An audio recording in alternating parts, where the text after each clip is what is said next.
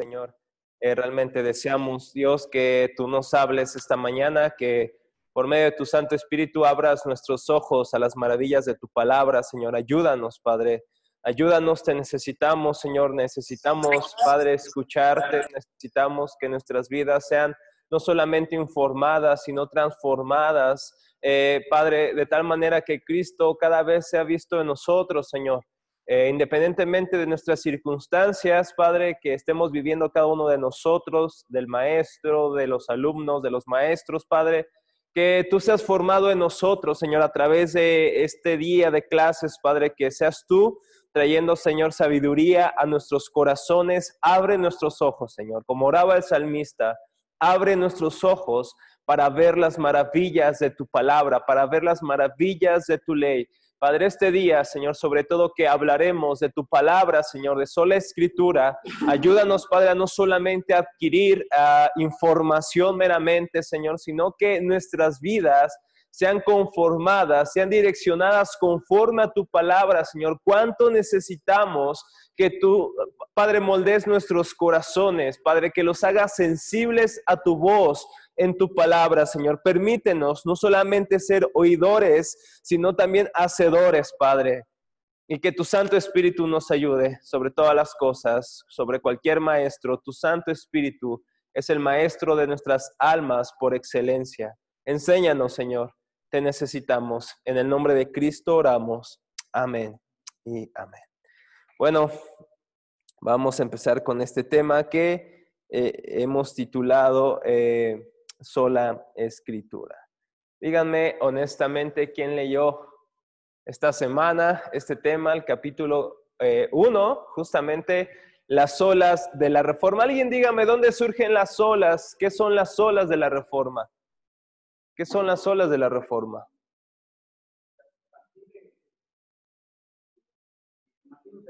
Ajá. Ajá.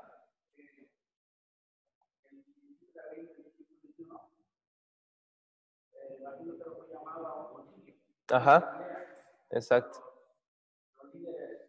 Exacto, exactamente.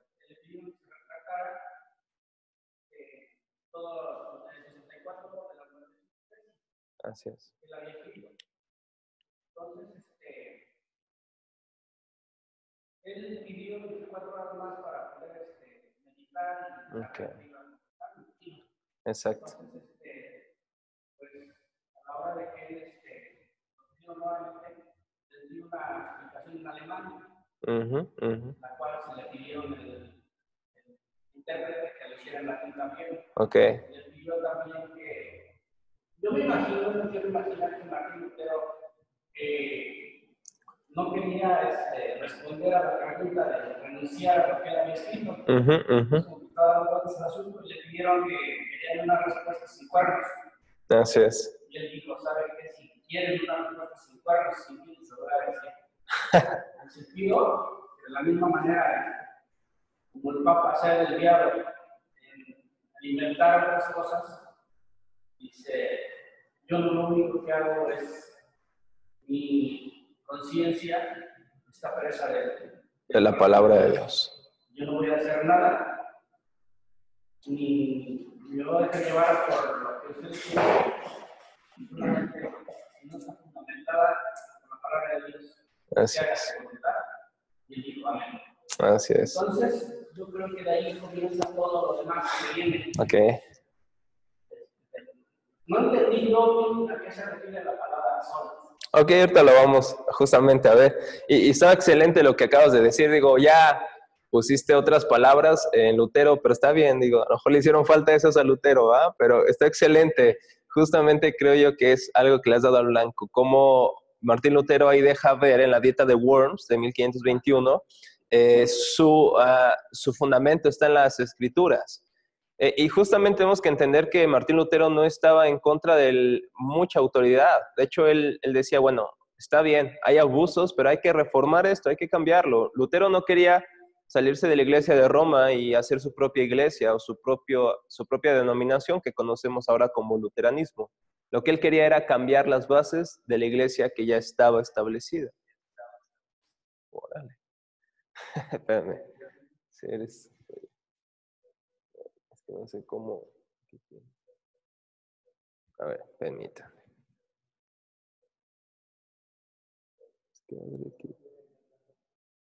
Sí, está bien, no te preocupes. Ahorita, de todas maneras, estoy, estoy compartiendo el archivo y se los voy a compartir por cualquier cosa. Pero bueno, eh, ese es el punto, ¿no? Que, que, bien dices. Ahora, ¿qué son las olas? ¿Alguien nos puede ayudar? ¿Qué son las olas de la reforma? Solas.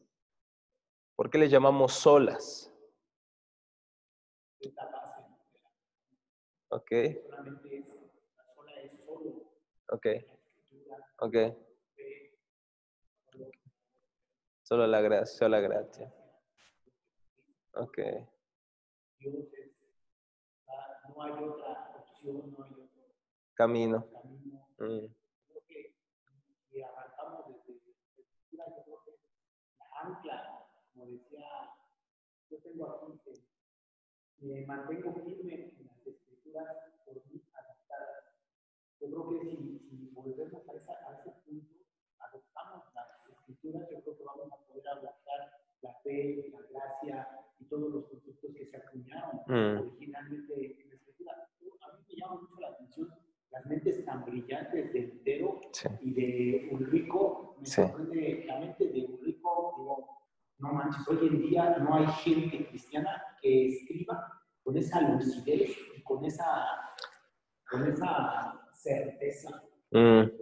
después de tantos años, yo no veo a alguien que escriba con esa, con esa claridad como rico, que no quiero despreciar a nadie, pero que supera en gran manera O sea, su mente era tan brillante que, que te sorprende sus escritos. Es increíble los escritos de... O sea, y vemos, ¿no? No, no tiene, ya estoy hablando mucho, no tiene mucho, o sea, vemos, hay 95 tesis contra 45, 44. ¿De quién? Ah, no, 67. 67 artículos. 67 artículos de Eurico. Sí, sí. Digo, la cantidad sí. no siempre hace... La calidad. La calidad. Exacto. Los artículos de y dices, no manches, este cuate no se tentaba. Sí, sí. Y, y Martín Lutero como que es más sutil con el Vaticano, con el Papa. Así es. Con la, como que es más sutil, busca el camino más sutil. Y un rico dice, no, las cosas... Es más claro, es más directo, ¿no? Sí, sí, sí.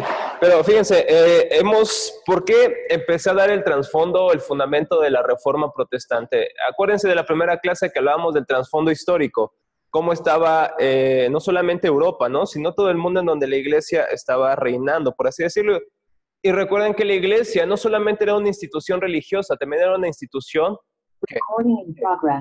política.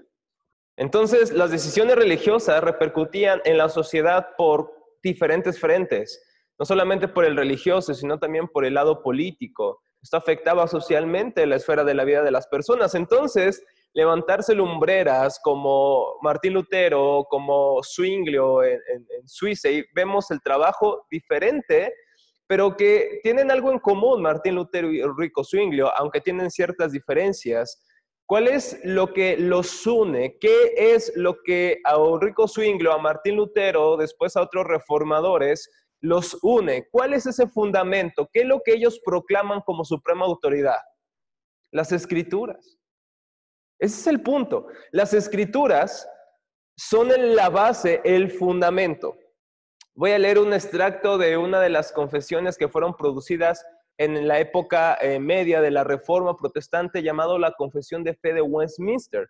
Esta confesión fue hecha por herederos, por así decirlo, de la Reforma llamados puritanos. Y fíjense lo que ellos declaran acerca de la palabra de Dios y vamos a entender un poquito más acerca de lo que era la sola escritura el día de hoy en la Reforma Protestante. Fíjense, ellos decían en el capítulo 1 de la Confesión de Fe de Westminster, artículo 1, decían, aunque la luz de la naturaleza y las obras de la creación y providencia manifiestan la bondad, sabiduría y el poder de Dios, de tal manera que los hombres no tienen excusa, no sin embargo, eh, suficientes para dar aquel conocimiento de Dios y de su voluntad que es necesario para la salvación. Por lo que agradó a Dios en distintas épocas y en diversas maneras revelarse a sí mismo y declarar su voluntad a su iglesia y además para conservar y propagar mejor la verdad y para mayor consuelo, fíjense aquí, las escrituras no solamente nos ayudan a entender la verdad de Dios, sino que también nos dan consuelo y fortalecimiento de la iglesia contra la corrupción de la carne y la malicia de Satanás y del mundo, le agradó dejar esta revelación por escrito, por todo lo cual las santas escrituras son muy necesarias y tanto más cuanto que han cesado ya los modos anteriores por los cuales Dios reveló su voluntad a su iglesia. Este es un resumen perfecto de lo que la iglesia reformada cree. La iglesia de la reforma creyó. Fue Martín Lutero ciertamente el que dio una pauta, como bien dice Narciso, pero los reformadores fueron clarificando su idea de la sola escritura. En esencia, sola escritura es que no hay autoridad más grande, no hay autoridad más suprema que la palabra de Dios. A ver, díganme, ¿creemos esto? ¿Sí lo creen ustedes? Entonces, ¿por qué tenemos pastores? ¿Por qué tenemos autoridades en la iglesia? ¿Por qué tenemos maestros? Si solamente la palabra de Dios es nuestra autoridad. Ok, la palabra de Dios determina que tengamos entonces autoridad sobre nosotros, ¿no es cierto? Ahora, nosotros debemos someternos a estas autoridades siempre y cuando ellas qué? Y estén sometidas por la palabra, ¿no es cierto? Esa es la idea de una autoridad bíblica. No es que sola escritura, ¿qué no es sola escritura? Sola escritura no es decir, yo no voy a escuchar a nadie, yo no me voy a congregar, yo solamente la palabra. Bueno, encontrarás que la palabra Dios dice que debemos estar en una comunidad de creyentes a la que llamamos iglesia. Y debemos estar bajo la autoridad de nuestros pastores y ancianos, ¿no es cierto? Pero siempre y cuando ellos también estén debajo de la, eh, más, sí, realmente sometiendo su voluntad a la palabra de Dios. Es bueno que tú creas en la sola escritura, pero no, eso no quiere decir que no escuches la voz de tus pastores, la voz de tus maestros, la voz incluso de personas que te están exhortando conforme a la palabra de Dios. Y, algo que me, gusta mucho también de la, de la, confesión de fe de Westminster, fíjense, ah, es que hay varias partes que me gustaría estudiar de la confesión, pero no tenemos mucho tiempo. Fíjense, la sección 4 de la Confesión de Fe de Westminster dice, la autoridad de las santas escrituras por la que ellas deben ser creídas y obedecidas no depende del testimonio de ningún hombre o iglesia, sino enteramente del de Dios, quien en sí mismo es la verdad, el autor de ellas, y deben ser creídas porque son la palabra de Dios. Es decir, creemos en la palabra de Dios porque fue escrita y revelada por Dios. Esto le llamamos la inspiración de las sagradas escrituras. No las creemos, como dice la iglesia de Roma, por ejemplo. La iglesia de Roma dice que tú no puedes, como creyente, en un sentido, interpretar las escrituras por ti mismo, sino que debes interpretarlas a la luz de las enseñanzas del magisterio de la iglesia, porque la iglesia es la que tiene la correcta interpretación de las escrituras. Y aunque hemos reconocido anteriormente que es bueno escuchar a nuestros maestros, a nuestros pastores, siempre el creyente debe de estar seguro que lo que se está predicando es la palabra de Dios, con una fidedigna interpretación de la palabra. ¿Recuerdan cómo eran los creyentes de Berea en el libro de Hechos? ¿Qué hacían cuando Pablo predicaba? Revisaban, escudriñaban si que lo que Pablo decía era que Imagínense, o sea, no estamos delante de Rafael Riveros, ¿no? Estamos delante del de, el apóstol Pablo, el apóstol del Señor. Aún así la iglesia decía, bueno, sí es el apóstol Pablo, pero necesitamos ver que lo que dice proviene de las escrituras. Esa debe ser la actitud de nosotros, mis hermanos, al entender sola escritura. No es que no escuchemos ya a nuestro pastor o a otros predicadores, vamos a escucharlos y nos vamos a someter siempre y cuando su enseñanza provenga de la palabra de Dios. ¿Qué sucede cuando en una iglesia no se predica la palabra de Dios o, tu pastor no está haciendo la, eh, predicando fielmente la palabra de Dios? ¿Qué debes de hacer? ¿Aislarte? ¿Criticarlo? ¿Levantar una campaña en contra de tu pastor? ¿Qué es lo que deberíamos de hacer? Orar por él. ¿Sí, ponerle el ejemplo. ¿Y qué lo que la palabra nos dice? ¿Cómo debe ser nuestra actitud al exhortar a otros, al animar a otros? Con amor, piadosamente, con mansedumbre. Y esa debería ser la actitud correcta. Sin embargo, tengo que decir la verdad, hoy en día estamos rodeados de esta ola de jóvenes, sobre todo jóvenes que están conociendo estas doctrinas de la reforma y al saber que ellos incluso ahora, quizá más que sus maestros, lo primero que hacen es decir, ustedes están mal, me voy de esta iglesia, Ustedes son unos neófitos. Y bueno, por leer el, libro de Miguel Núñez, Enseñanzas que transformaron al mundo, piensan que ya saben todo, ¿no? Pero mis hermanos, deberíamos estar escudriñando las escrituras constantemente y con amor. Y con amor, mis hermanos, lo repito, decirle a nuestros maestros, a nuestros pastores, hermano, creo yo que esta interpretación no es la mejor, pero yo quiero darte mi punto de vista. ¿Qué piensas al respecto? regala libros a tus, a tus pastores, ora por ellos. Claro que hay que orar por ellos, pero busquemos siempre la paz. Solo escritura no quiere decir que nos volvamos esas personas odiosas en la iglesia que siempre están criticando a todos. Más bien, si somos guiados por la escritura del Señor, por la palabra del Señor, nuestras vidas deberían caminar distinto. Fíjense lo que respondió Lutero en esta dieta de Worms en el 1521 ante Carlos V y ante las autoridades de la Iglesia de Roma, incluyendo el Papa. Ellos le decían, tienes que retractarte de tus enseñanzas. Y ya hemos estudiado las 95 tesis, ¿cierto? ¿Qué es lo que las 95 tesis encontramos? ¿Cuáles son los reclamos de Martín Lutero? ¿Qué es lo que él pide?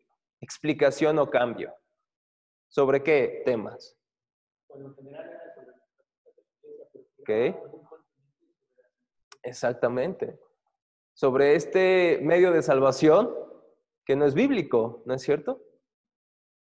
Y Martín Lutero honestamente quería respuestas, pero bueno, no las tuvo del todo, entonces tuvo que escribir, escribir, enseñar y enseñar y sus panfletos y libros eran distribuidos de tal manera que la iglesia dijo, tienes que arrepentirte de esto, ¿por qué, le, por qué la iglesia, el emperador se tuvo que reunir con Martín Lutero y, con, y para retractar de alguna manera o rechazar sus enseñanzas porque estaban causando un impacto en Europa. En Alemania había algo muy real.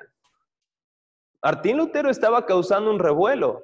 Por eso le dijeron, por favor, retráctate, por favor, tienes que retractarte porque estás yendo en contra de la autoridad de la iglesia. Y Martín Lutero dijo, a menos que me muestren en dónde, en las escrituras, en la Biblia, que estoy errado, entonces ahora sí podré retractarme. ¿Sí, Narciso?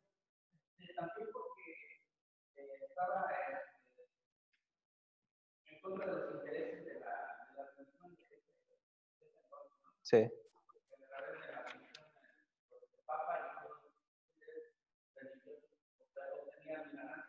Exactamente.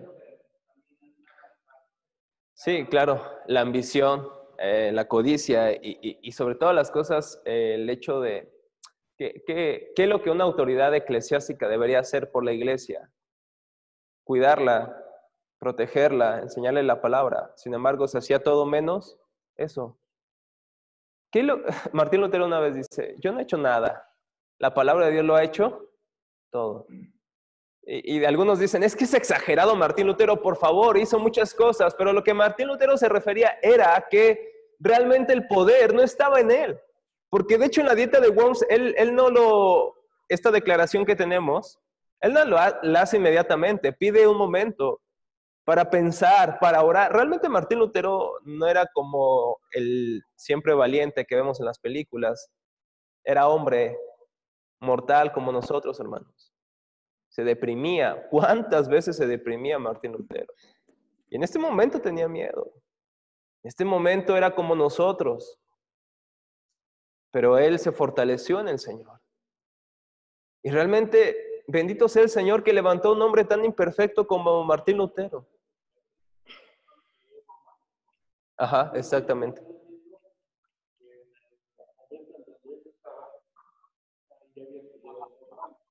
Ajá.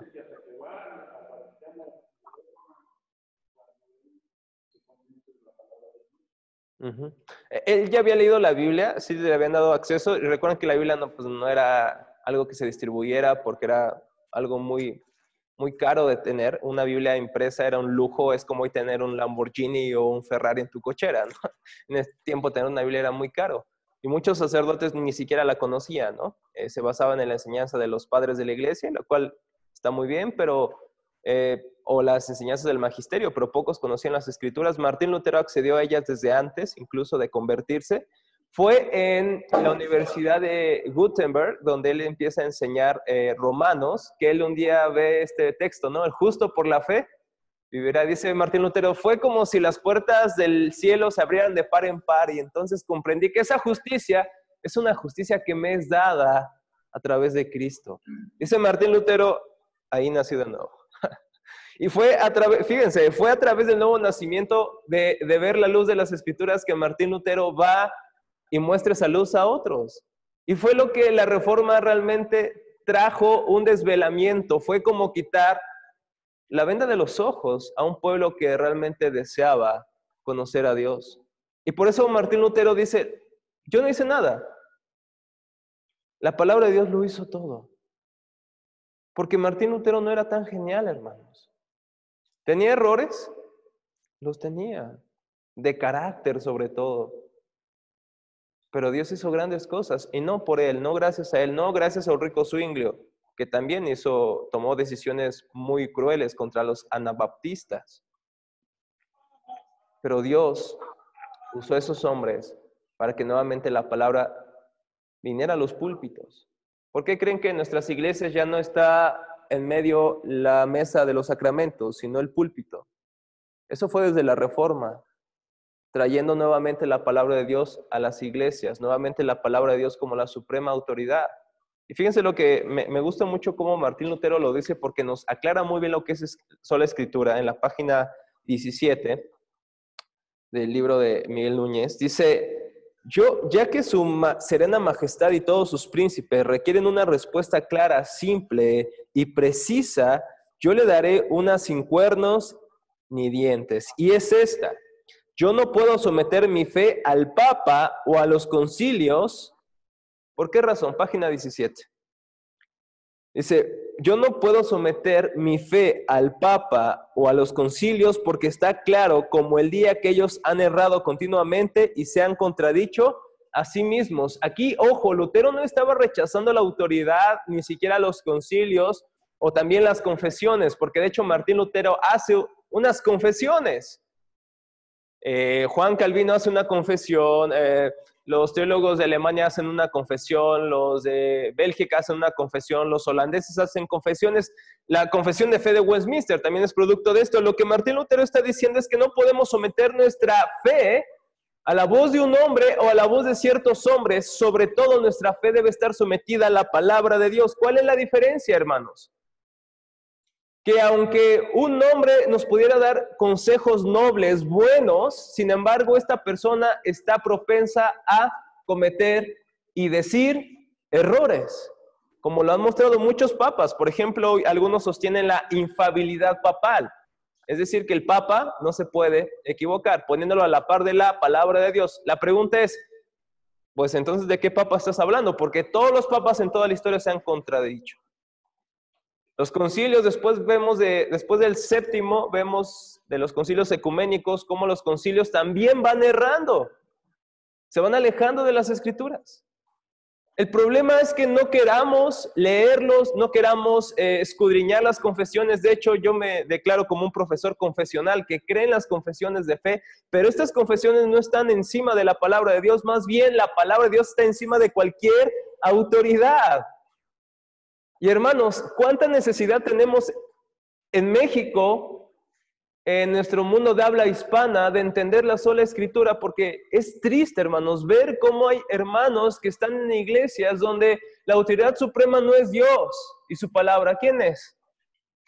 El apóstol, el profeta. Y cuidado vayas en contra de su palabra porque te puede caer una qué? Bien que sabe, ¿verdad? Te puede caer una maldición. Ya, ya tiene su speech para cuando la oveja que se, que se revela, ¿verdad? Te va a caer una maldición. No, no es cierto, pero digo, ahora, digo, podemos bromear, ¿no? Pero es verdad, hermanos, de verdad. He escuchado personas, me han platicado, el primo de un amigo, de que sí, o sea, no puedes hacer nada o decir nada, y, incluso puedes ser serio y humilde, ¿no? Decirle, hermano, creo yo que esta práctica de la iglesia no está bien. ¿Qué te pasa? No toques, ¿a quién dice? A ver, no toques al ungido, ¿verdad? No vayas a tocar al ungido porque te puede eh, realmente caer la maldición, ¿no? Y, bueno, utilizan este pasaje de, de, David, ¿verdad? Cuando este, no mató a Salomón y dicen, no tocaré el ungido del Señor y está bien. Referirse a tocar ahí, David se refería a qué? A matarlo. No se refería que debería reconocer que aunque estuviera diciendo y haciendo cosas erradas, Saúl iba a decir, no, no, no hay problema, es el ungido, no lo cuestione, no, no, estaba hablando de su vida, de, su, de no darle muerte, dice, a mí no me corresponde eso, porque la venganza obviamente sabemos que es de Dios, ¿verdad? No quiere decir que no tenía que cuestionarlo. Sin embargo, hoy se ha usado esta frase y otras para decir, no tienes que cuestionar la autoridad del pastor, y bueno, aquí tenemos a un pastor también, ¿verdad?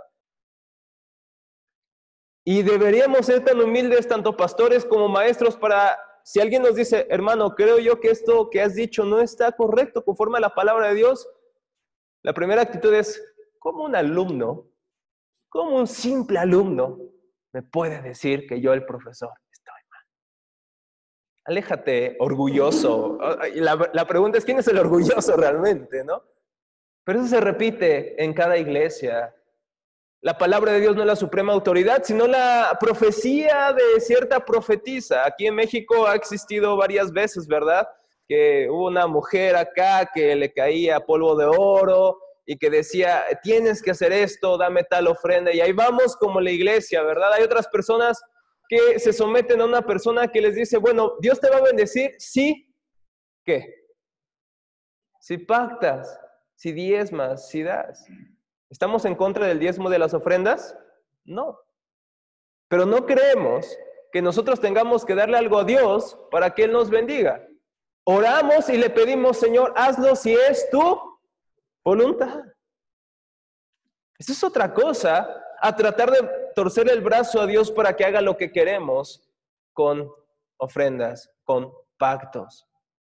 Hermanos, esto no es una clase meramente filosófica, es una necesidad que tengamos otra vez la palabra de Dios como nuestra suprema autoridad, que las escrituras guíen nuestras vidas, que las escrituras guíen, escrituras guíen nuestras decisiones.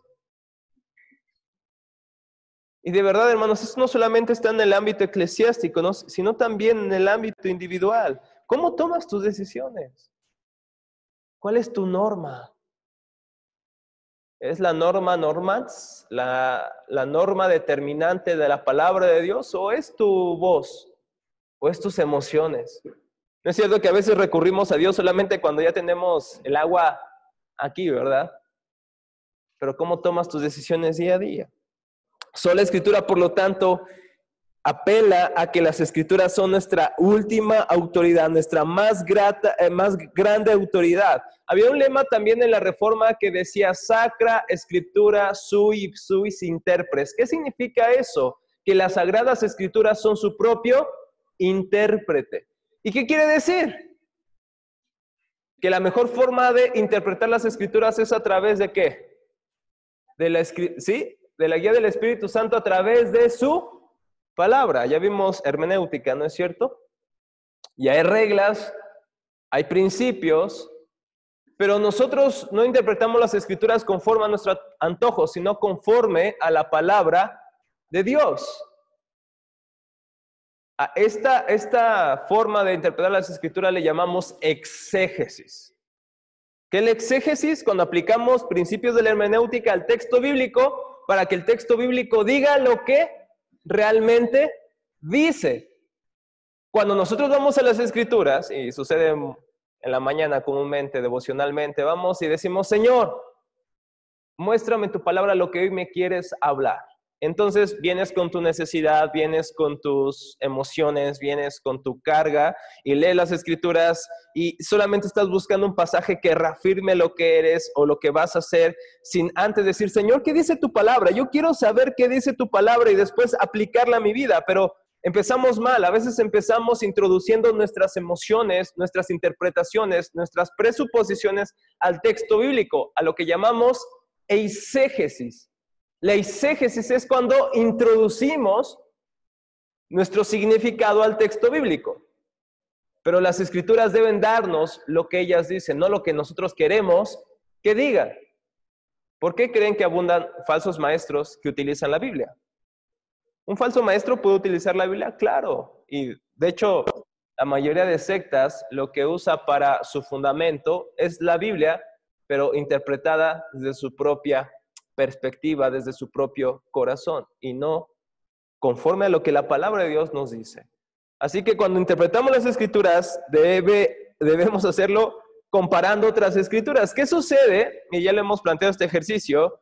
Si Adriana dijera una nueva revelación el día de hoy y no tuviera otro texto de las escrituras que lo respaldara, ¿debemos de creer lo que Adri dice? Aunque sea su cumpleaños, pronto.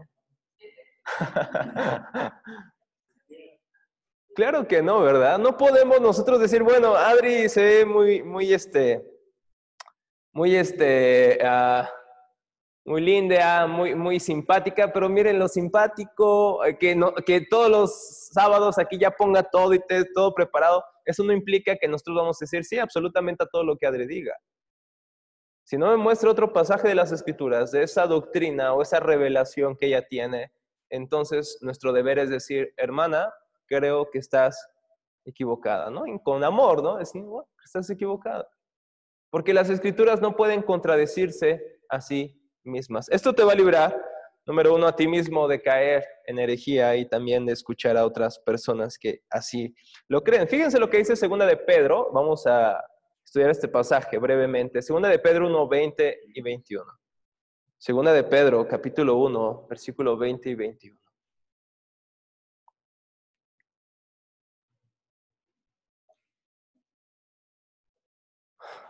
Por favor, ¿quién le quiere dar lectura?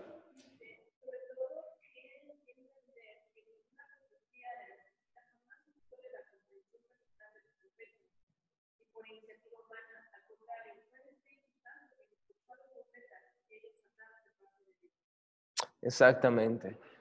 Las escrituras no fueron la inspiración de que los profetas un día estaban, eh, por ejemplo, Juan, en la isla de Patmos eh, tomándose un coquito, ¿verdad? Sino que estaba ahí en prisión. Y no fue que estuviera inspirado y dijera, hoy voy a escribir el libro de revelación, el libro de Apocalipsis, porque me siento bien, me siento genial el día de hoy, sino que fue Dios que inspiró su palabra. La palabra que me gusta mejor usar en español es exhaló su palabra. Viene del griego theonustos, exhalar. Dios sopló, Dios exhaló su palabra aunque técnicamente usamos la palabra inspiración, muchos están de acuerdo que la mejor palabra en español es exhalación. más bien, respiración. Creo que es la mejor palabra en español. Dios respiró su palabra a estos hombres. Ellos no decidieron escribir lo que habrían de escribir. Porque, bueno, por ejemplo, si yo pienso en escribir un libro, por ejemplo, una autobiografía, aunque ciertamente voy a poner ciertos matices oscuros de mi vida, normalmente lo que solemos hacer cuando escribimos una autobiografía es que, ¿qué, ¿cuál es el peligro? Exagerar, ¿no? De nuestra bondad, de nuestra inteligencia, de nuestras grandes hazañas. No sé, un día te peleaste con un gato y puedes poner ahí, y un día estaba en la selva, la candona, y me salió un león. O sea, vamos a hacer eso.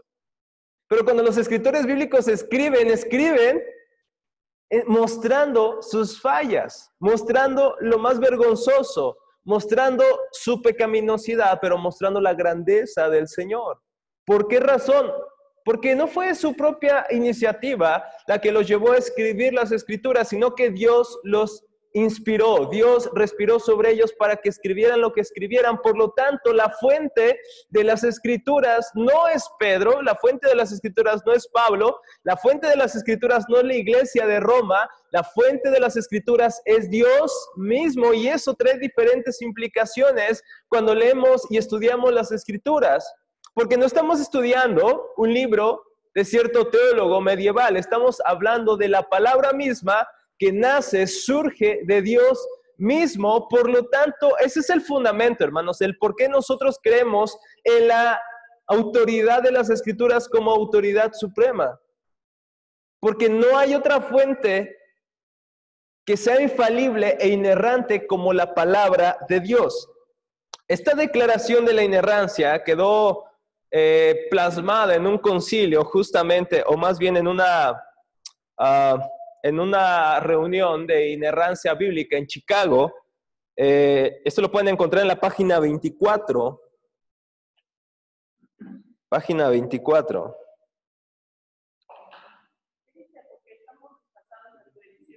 ¿Ah, sí? Ok, a ver. Em, dice el Concilio Internacional. A ver, préstame tu libro, Adri. Para ver por qué. Ah, no. No, no, no. A ver, este, yo creo que su libro es pirata, hermanos. Sí, es en la página 26. Son, hay dos páginas de diferencia. Yo creo que me robaron a mí dos. No, entonces el mío es pirata. Este, en esta parte, en la página, en la página 26. Página 26, eh, tercer párrafo, casi, casi, eh, segundo párrafo al final.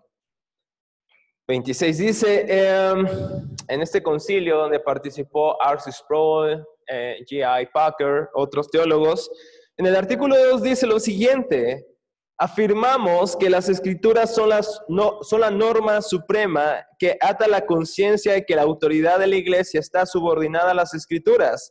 Negamos que los credos de las iglesias, los concilios o declaraciones tienen una autoridad superior o igual a la autoridad de la Biblia. Es algo, fíjense, es algo aparentemente paradójico, ¿no es cierto? Porque dice que todos los concilios están subordinados a la Biblia.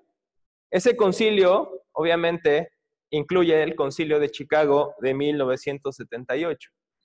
Todos los concilios, todas estas autoridades que tenemos en nuestras iglesias son importantes. De hecho, yo les he dicho eh, nuevamente, conozcan las confesiones de fe, ¿no es cierto? Conozcan eh, estas, estos concilios, estudiamos los concilios ecuménicos, por lo menos los primeros siete, pero aún estos concilios, aún lo que diga Juan Calvino, aún lo que diga Martín Lutero, aún lo que diga el mismísimo Ramiro, todo esto, hermanos, debe ser pasado por el ente de las Sagradas Escrituras. Y esto algunos van a llamar, qué arrogantes, porque todos, quiere, todos quieren que se encuentre en la Biblia. Bueno, si me pides creer algo, creo que es lo más justo y lo más sensato que yo vea si esto se encuentra en las Escrituras. Nuevamente, porque hoy abundan esas iglesias en donde el apóstol es como Dios? porque donde pactar para recibir bendiciones de Dios? porque donde tienes que hacer tal o cual cosas para ser salvo, para agradar a cierta persona y para agradar a Dios? ¿Por qué siguen existiendo esas prácticas? Porque no vamos a la palabra de Dios. Es muy fácil, hermanos, y, me gustaría hablar un poquito más de cómo es la forma de ver las escrituras de la iglesia de Roma. Es fácil hablar de ellos, es fácil hablar de que no tienen la autoridad de las escrituras como supremas, sino que incluso en el concilio de Trento lo dejaron en claro, que la tradición y las escrituras tienen en un sentido la misma autoridad. Y podemos hablar en contra de ellos, ¿verdad? Y nos encanta mofarnos y decir, ay, los romanistas están mal, pero hermanos, nosotros también. Incluso los creyentes que somos evangélicos protestantes. Por ejemplo, cuando preparamos un sermón, que es lo que comúnmente hacemos, en lugar de ir al texto, orar en el texto, pedirle al Señor que nos dé luz, ¿qué hacemos, hermanos? ¿Qué peligros o qué, qué solemos hacer? ¿Qué atajos solemos tomar? Ajá, exacto. Exacto. Vamos a un comentario, ¿no es cierto? Vamos a un comentario bíblico, inmediatamente queremos que nuestro sermón salga de ahí. Es más, ahí este, este, esta semana no me preparé para la iglesia. Pues voy a tomar un bosquejo de Charles Spurgeon y voy a predicar. Hermanos, eh, en la práctica creo que incluso los cristianos evangélicos no tomamos a la palabra de Dios como la regla suprema. Cuando preparamos nuestros sermones, confiamos en lo que otros dicen, en sus comentarios. ¿Está mal recurrir a los comentarios? No está mal, hermanos. Pero eso siempre debe quedar en un lugar posterior a la palabra de Dios. Primero yo tengo que luchar con el texto. Señor, ¿qué estás hablando en ese texto? ¿Qué es lo que tú estás comunicando a tu pueblo? ¿Qué es lo que tú estás comunicando a tu iglesia? Eh, revisa la Reina Valera, después la Biblia de las Américas, vete a las Biblias dinámicas como la NTV, la NBI, escudriña las escrituras, ora, si no entiendes, ora, Señor, abre mis ojos, porque no puedo ver nada, no tengo un mensaje para tu iglesia, Señor. Y lo que normalmente hacemos es ir a mensajes masticados de otros, ir a los comentarios, ir acá, pero realmente nosotros no hemos sido alimentados por la palabra. ¿Y qué es lo que damos a la iglesia? Información masticada de otras personas pero no algo que Dios habló a tu corazón y que impactó tu corazón. Es algo que sabes, pero no algo que has vivido, que has experimentado. Ahí negamos sola escritura. Cuando escuchamos más a Samuel Pérez Milós, a William Hendrickson, que al mismo Dios en su palabra.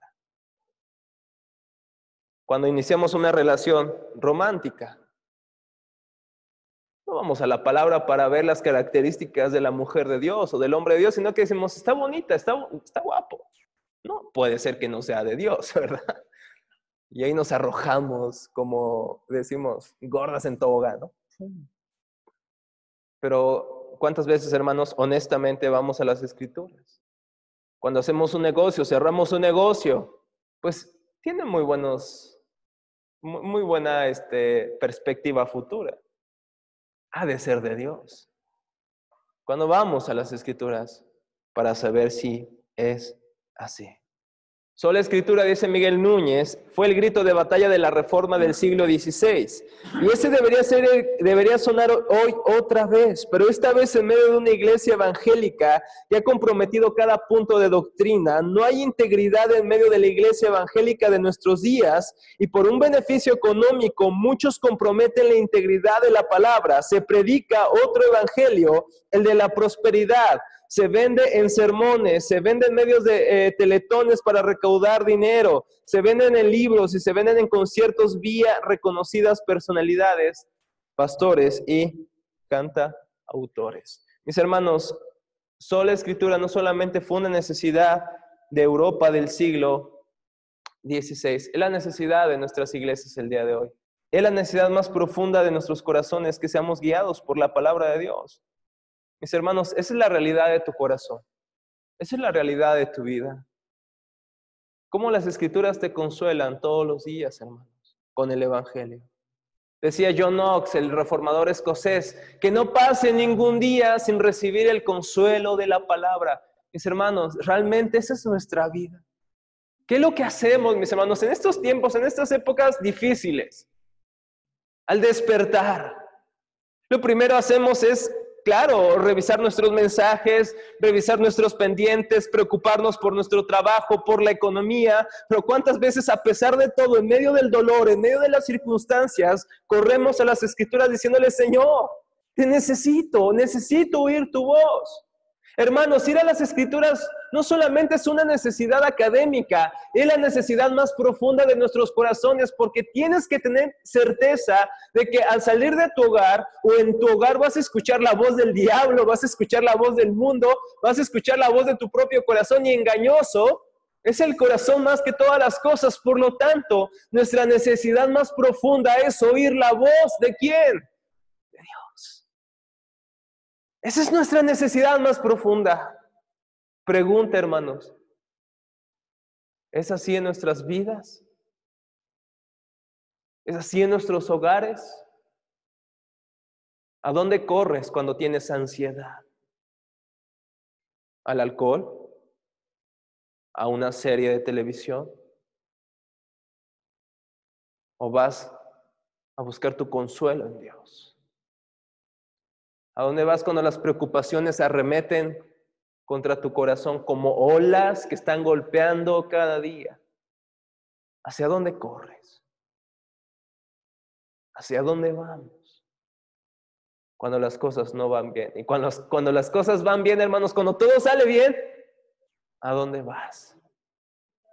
Necesitamos el consuelo de las escrituras en cualquier circunstancia, porque nuestra necesidad más grande es escuchar la voz de aquel que nos creó, y esa es la voz del Señor. Padre, te damos muchas gracias, Dios, porque podemos tener tu palabra con nosotros, Señor. Porque podemos, en medio de este mundo, Señor, en medio de tantas voces que intentan suprimir nuestra fe, que intentan opacar nuestra fe, podemos oír tu palabra, Señor. Y tenemos este privilegio de poseerlo, Señor, en medio de tantas versiones, tanta tecnología que tú nos has provisto. Que ha sido el costo de hermanos que fueron perseguidos, Padre, que fueron encarcelados y fueron aún martirizados para que tuviéramos hoy tu palabra, Señor. ¿Cuántas veces o cuán poco valoramos esto, Señor? Permítenos que en nuestro día a día podamos poner nuestra esperanza en tu palabra, en tu evangelio, Señor. Que podamos ir a tu palabra no solamente para hallar nuestro próximo sermón o nuestra próxima enseñanza, que vayamos a tu palabra para encontrarnos con el Dios que nos ha salvado en Cristo Jesús. Que vayamos a tu palabra para recibir los consuelos del eterno Evangelio. Que vayamos a tu palabra para ser transformados como Cristo, Señor. ¿Cuánto necesitamos los mismos evangélicos a volver a sola escritura, Señor? Que solamente tu palabra, sobre todas las voces, sobre todas las autoridades, guíe nuestras vidas, Señor. Cambia nuestros corazones, los sensibles a tu voz. Y Padre, si hemos descuidado tu palabra, Señor, por favor, regresa nuestros corazones a ella, Señor, para conocerte, para amarte y vivir, Padre, de tal manera que tú recibas toda la gloria. En el nombre de Cristo oramos. Amén. Amén. Bueno, hermanos, muchas gracias por hoy.